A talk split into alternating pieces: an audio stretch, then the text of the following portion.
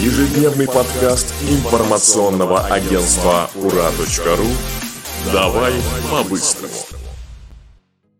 Это ежедневный подкаст «Давай по-быстрому» от Урару. Сегодня 21 сентября 2022 года. Обсудим главную тему дня – заявление Владимира Путина о начале частичной мобилизации и другие интересные события. У микрофона Михаил Буров. Добрый вечер. Ура.ру все с замиранием сердца ждали утреннее обращение президента России Владимира Путина. Его анонсировали Первый канал и РТ еще вчера, но не случилось. Сегодня в 9.00 по Москве в эфир пустили запись речи Владимира Владимировича. Главной темой для обсуждения стало заявление президента о частичной мобилизации. Остановимся на ней подробнее и мы, вот что известно на данный момент – Призыву на военную службу подлежат только те граждане, которые состоят в запасе, и прежде всего те, кто уже проходил службу.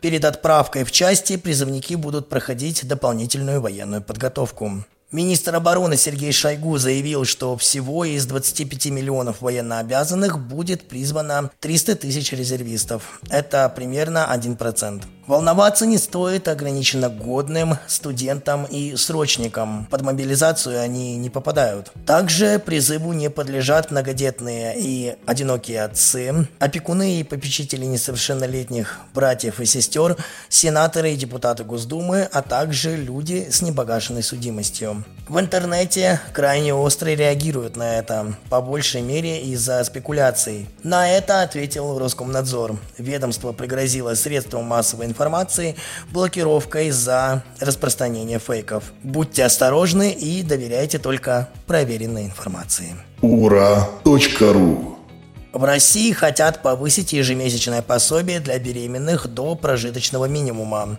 Законопроект предложила группа депутатов «Справедливой России» во главе с Сергеем Мироновым. Также политики считают, что для матерей-одиночек нужно повысить выплаты в 4 раза. Сейчас эта сумма составляет половину прожиточного минимума. В сети люди высказываются об этой идее не так позитивно, как хотелось бы, и с их мнением на самом деле трудно не согласиться.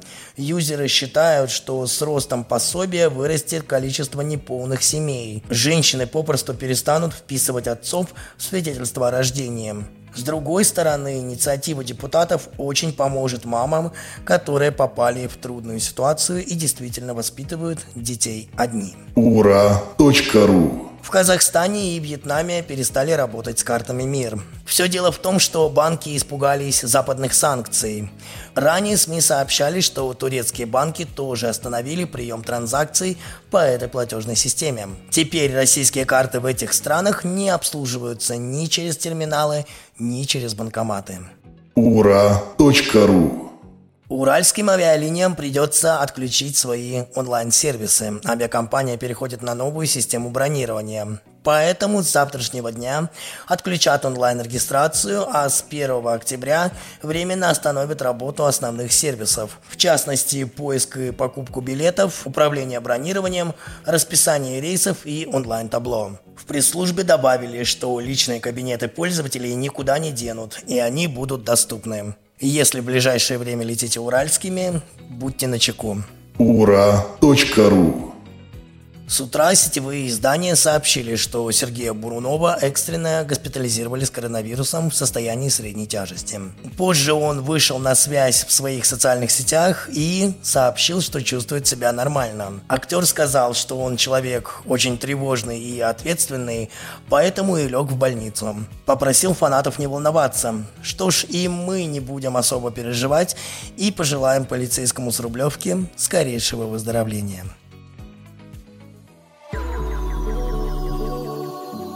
Что ж, это все события, о которых мы хотели вам рассказать. Напомню, что еще больше новостей вы можете прочесть на нашем сайте ура.news. Подписывайтесь на наш телеграм и сообщество ВКонтакте. Встретимся с вами завтра, как обычно, в 18.00 по Москве, чтобы обсудить самые яркие события дня. Это был подкаст «Давай по-быстрому» и Михаил Буров.